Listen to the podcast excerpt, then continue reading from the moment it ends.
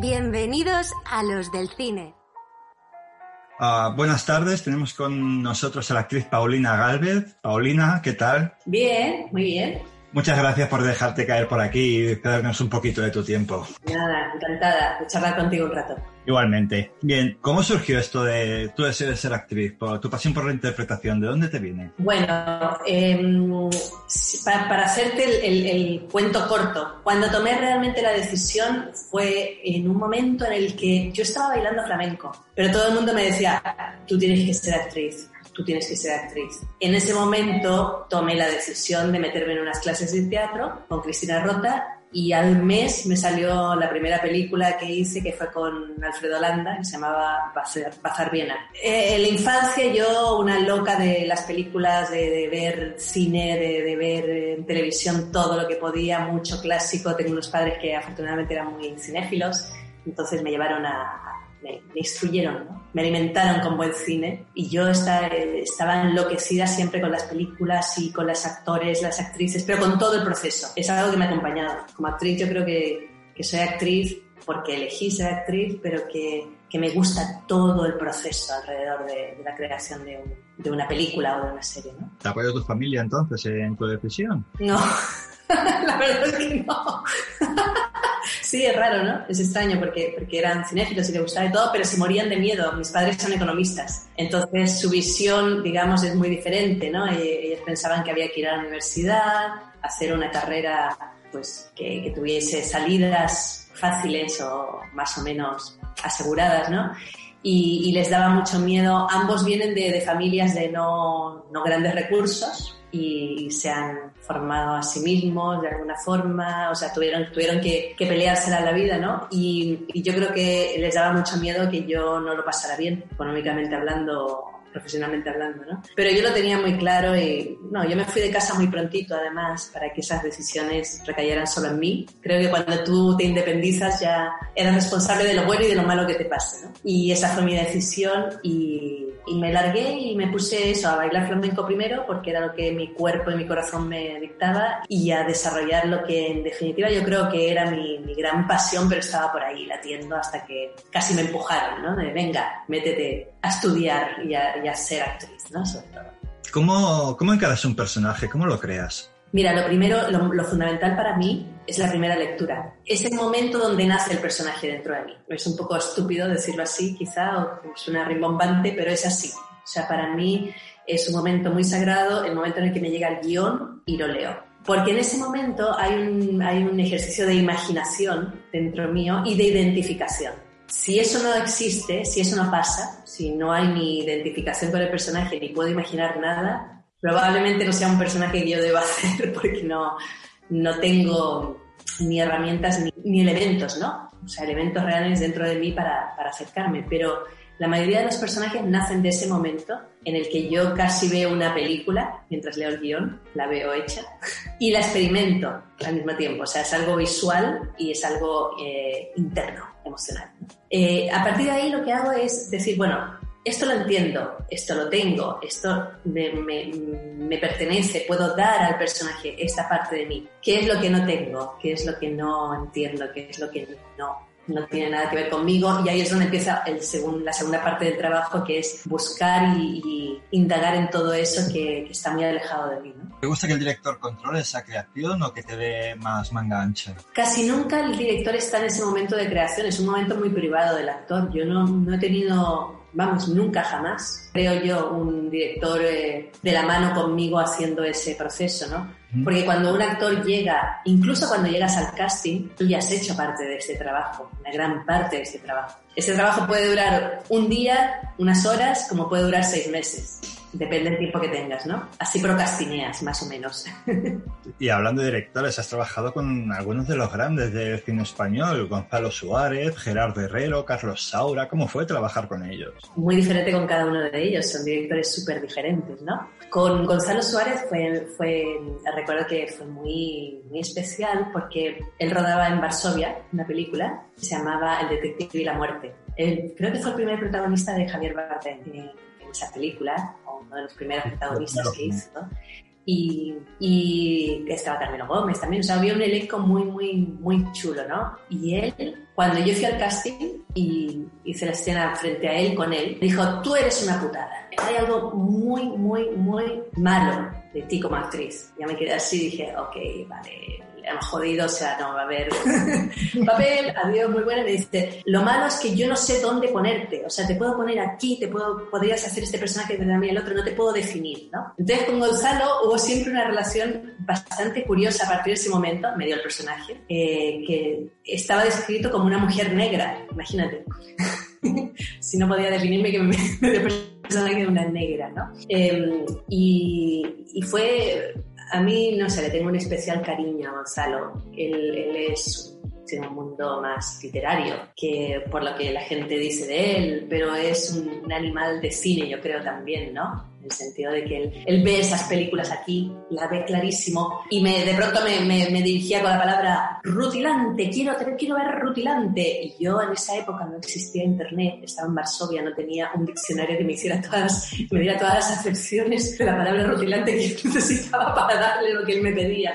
Pero bueno, aparte de eso, eh, aparte de eso, nada, maravilloso. Luego con, con eh, Gerardo Herrero fue una experiencia vital, maravillosa, porque nos fuimos todos durante dos meses a, a, Iquitos, en mitad de la selva amazónica. Y fue, yo creo que para todos, fue, fue algo muy, no sé, un punto así de inflexión en, en, la vida de muchos de los que participamos allí, conocer esa realidad, vivir allí, convivir dos meses allí. Y es una película que yo le tenía muchísimas ganas y que un personaje que le tenía muchas ganas era una mujer del Amazonas. Eh, yo había leído la novela hace años y y pensé que yo podría ser, ser parte de esa historia y cuando me enteré, es de las pocas ocasiones en las que me enteré de que existía, un, existía el proyecto y llamé a la productora Mariela y le pedí, por favor, hazme una audición. Y ella me dijo, sí, es que buscamos una latina. Y dije, ya, pero yo nací en Chile. Claro, esto de tener varias, varias personalidades por ahí dentro y es verdad, yo nací en Chile, entonces me curré la latina que tenía dentro. ¿no? Fue maravilloso trabajar con,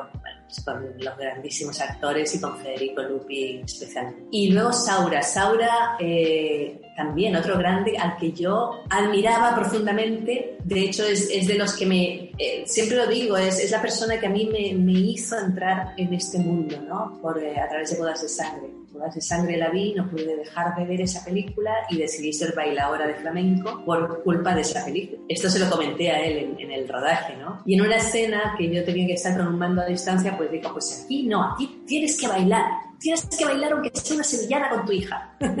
me puso a bailar una sevillana en un momento de la, de la película por, porque le conté que el flamenco había entrado en mí y que las ganas de ser artista tenía mucho que ver él un ser especial, muy especial, Saura. Mucho cariño. Yo creo que tengo cariño a todos los directores que han, que han decidido trabajar conmigo, que eligieron para contar sus historias.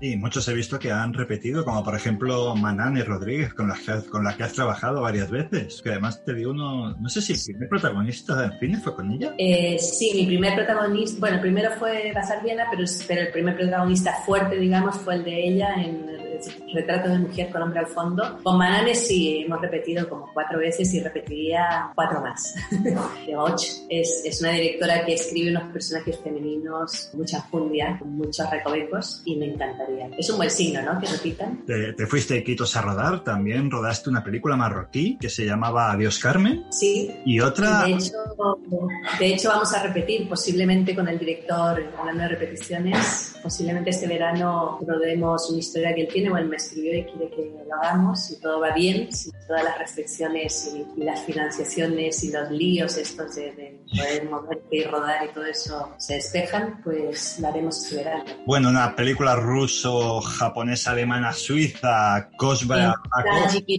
Lo voy a decir por ti para que no te salga lo de la... no me salía la palabra. Eh, sí, fue, fue una, una, experiencia brutal con un director eh, pero que había estudiado en, la, en, la, Escuela de Cine de Moscú. Y, y, bueno, pues nada, me eligió para hacer este personaje que era, era una mujer, eh, una mezcla de una mujer entre tadjiko y rusa y que volvía a la casa del padre. Yo aparecí ahí en Tayikistán en, en medio de, de un una guerra civil, porque ellos estaban en guerra civil, y rodamos una película muy pequeña y muy hermosa, muy, muy, muy hermosa, y con, además con un sistema de, de grabación muy curioso, porque él no, no, quiso que yo leyera el guion. Eh, la, la, productora suiza me envió el guion y él me llamó corriendo y me dijo, no te lo leas, este guion no tiene nada que ver con lo que yo voy a contar. Y yo puse la misma cara que tú estás poniendo ahora.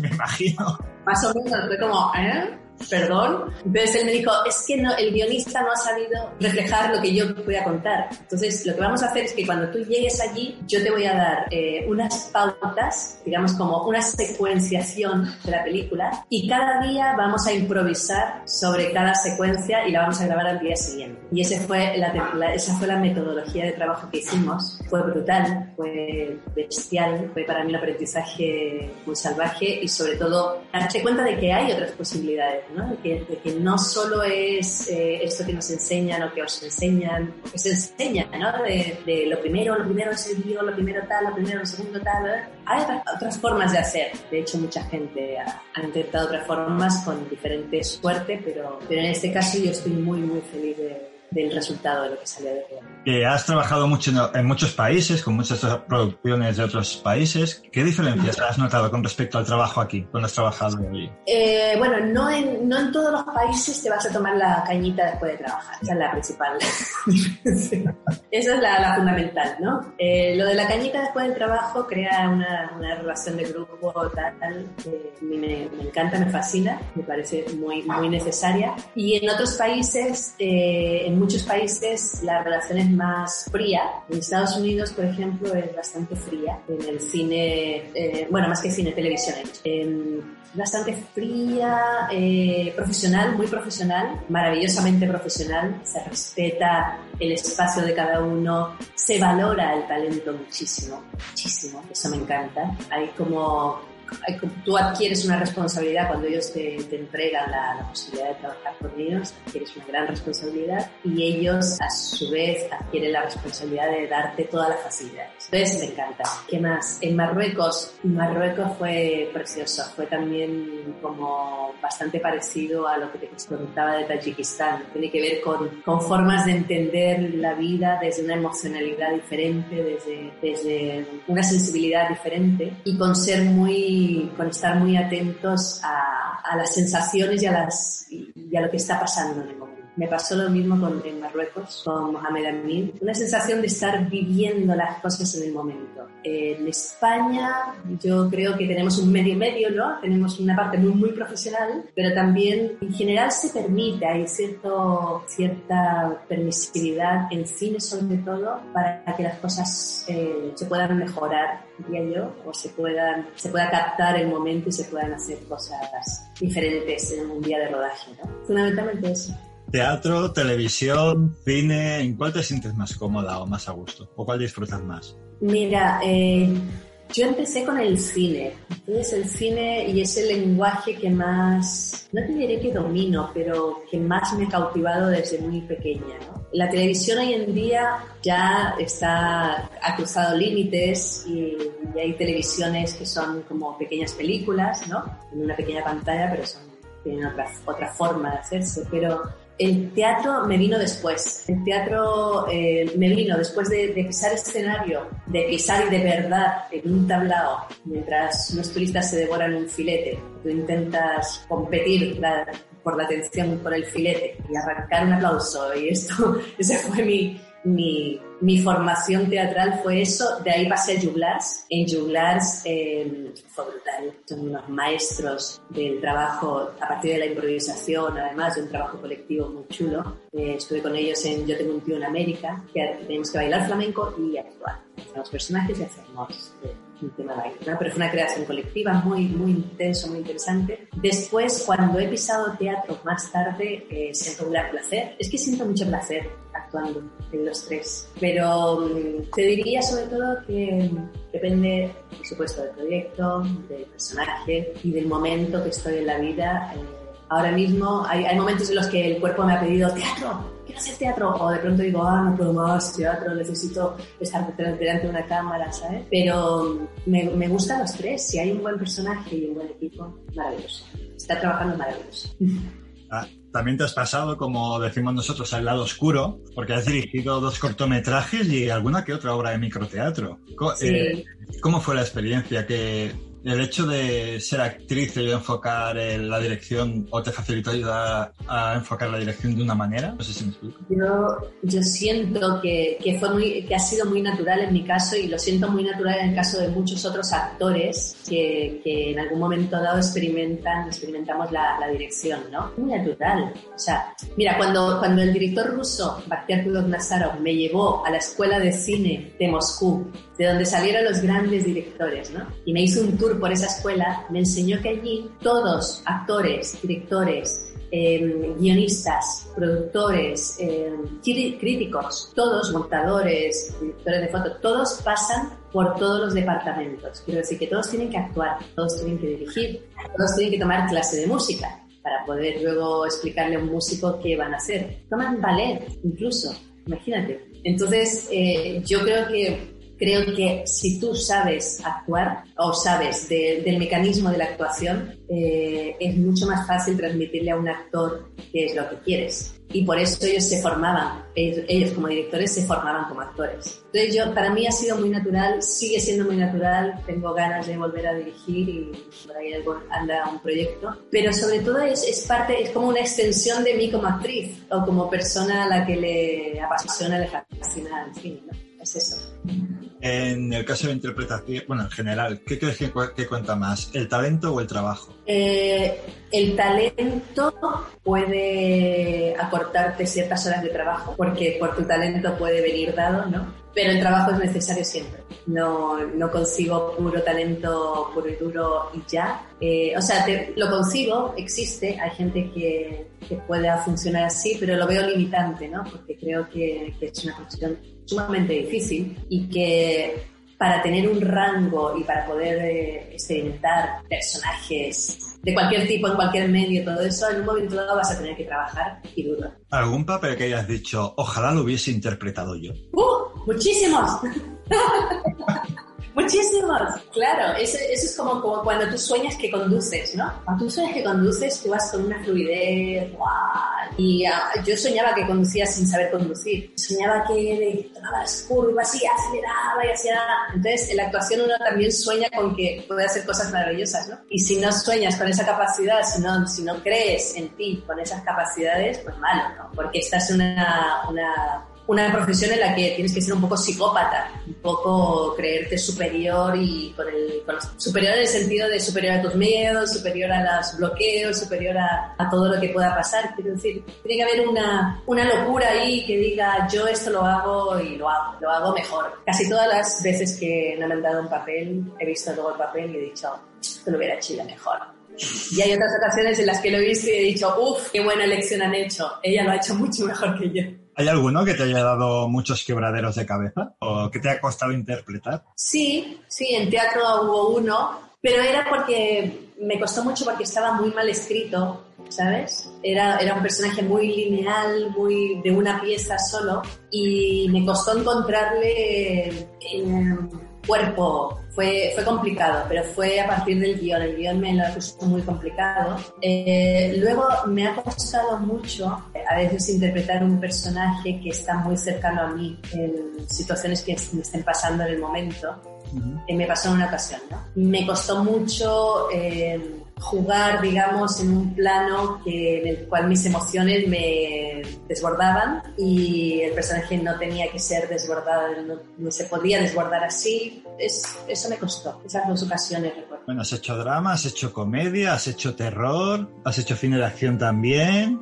Me encanta. Ah, ¿En qué género te lo pasas mejor? Bueno, terror y acción son muy divertidos. La comedia parece divertida, pero tampoco, a veces no es tan divertida porque es muy matemática. Quiero decir que la comedia requiere de una, una escritura muy muy, potente, ¿no? Muy chula, de, un compañero delante que la cosa funcione y de una vista del director, de una mano de comedia, ¿no? Pero me, he pasado sumamente bien haciendo terror, haciendo acción, fíjate, drama también, o sea, lo sufres pero lo estás gozando, lo estás disfrutando, ¿no? Pero para, para decirte, sin preocupación y simplemente jugar, esos dos géneros son Esta es una pregunta que me manda una compañera mía, actriz. Adriana, que seguramente nos, está, nos escuchará.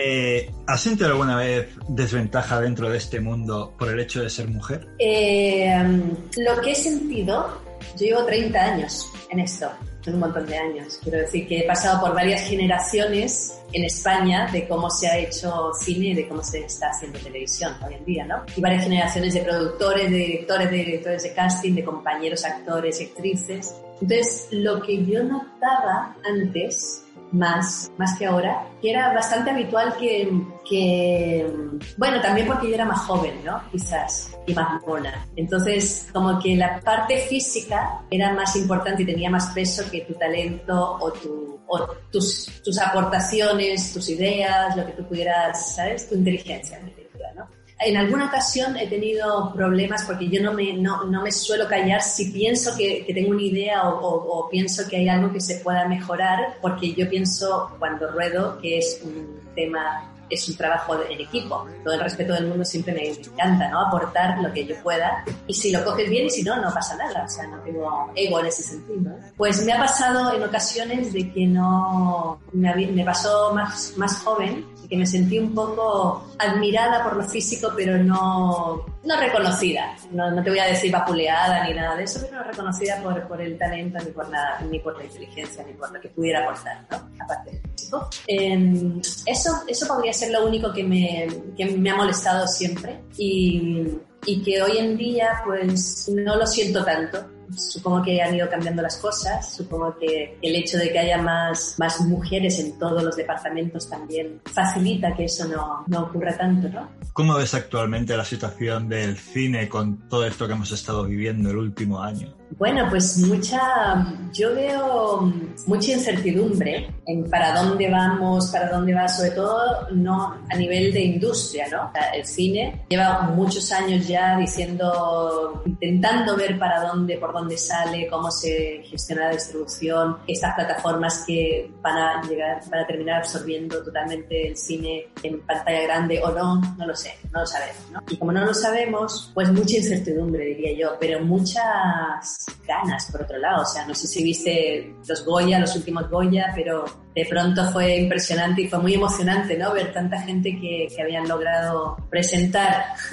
llegar a llevar a buen puerto su proyecto y que estaban ahí eh, dándolo todo como siempre, ¿no? Yo, no sé, yo sigo pensando en cine, conozco muchos directores, guionistas y actores que seguimos creyendo en el cine y muchos espectadores, y me pongo como espectadora, pues soy la más espectadora de todos, que nos encanta ir al cine y ver el cine en pantalla grande, pues supongo que unos años más tendremos, ¿no? De cine. Vale, estas son preguntas que le gusta hacer mucho a, a, mi compañero. ¿Qué cinco películas te llevarías a una isla desierta? Odio esas preguntas. Dile a tu compañero que odio las listas de cinco películas. Primero, a una isla desierta no me las llevaría porque no tendría conexión, no tendría dónde enchufar el vídeo, o sea que a la isla desierta película no. Me la haría la película. me la haría yo solita.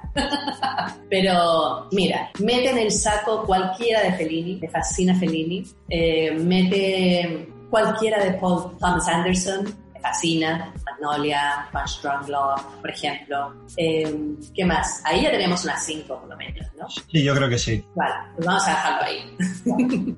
y ya para terminar, ¿algún consejo para todo aquello y aquella que quiera ser actor o actriz? Consejo. A mí me dio uno, este, Alfredo Landa, en mi primera película, y es un consejo que lo he seguido a rajatabla. Bueno, eran dos consejos en uno. El primer consejo es, cuando va, estés en un rodaje, párate en la marca y busca la luz, porque todo lo que hagas fuera de ahí va a estar fuera de foco y no va a estar en la película. Quiero decir, adquiere la técnica, ¿sabes? Adquiere la técnica para que tú puedas volar como, como artista, como, como, como talento, ¿no? Para que tu talento vuele. Si no, si te peleas con la técnica, mal. O sea que les aconsejaría que, que se prepararan y que no le tengan miedo a la cámara, sino que se hagan sus amantes, amigos, eh, consejeros, ¿sabes? Que, que, la cámara está ahí para ti, ¿no? Y luego la segunda parte del consejo era, me dijo paciencia, paciencia porque esta es una carrera de fondo. Y eso te lo decía un Alfredo Landa que ya llevaba noventa y tantas películas y que había pasado por todos los estratos desde ser el, el denostado jovencillo que empezaba, así que al super López o el super hombre, el super españolito de a pie y pasando por ahí, y de pronto lo volvían a encumbrar y lo bajaban y lo subían y lo bajaban. Y él lo sabía mejor que nadie. y yo lo he vivido en carne propia también, ¿no? O sea, sé que, sé que el, si realmente quieres ser actor, tienes que, bueno, pues apechugar con la decisión, ¿no? Y, prepararte, inspirarte, ver mucho cine y rodearte de gente creativa alrededor para intentar hacer, sacar adelante historias chulas, pero que sepas que es un, es un camino de vida, o sea, es una forma de vivir. Es como ser músico, autor, ¿sabes? O escritor, son formas de vivir, no, no es algo que hoy te levantas y, ah, ya soy actriz, bien, ya no, hay otro que, otra frase que me gusta que dicen que es a professional human being, o sea, eres un ser humano profesional. Tú vives, todo lo que vives lo vas a aplicar en tu trabajo y vas a vivir de una forma diferente posiblemente al resto de, gente que no hace ese ejercicio, que no lo aplica en su trabajo.